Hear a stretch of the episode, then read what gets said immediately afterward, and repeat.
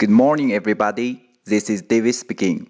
Welcome to Human Spoken English Online. 大家好，我是 David 老师，欢迎来到乐成红恩线上口语团 A 组 Day Twenty. Here we go.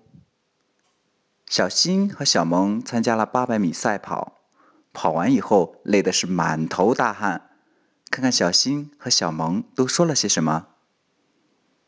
I'm so tired. Same here. OK，小新说的是 "I'm so tired."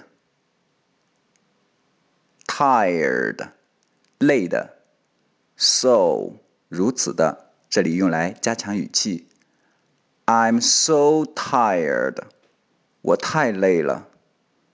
Same here. Same here.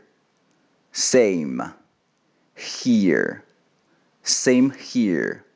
我们经常用 me too 表示我也是。其实呢，在口语中，same here 用的也是非常普遍的。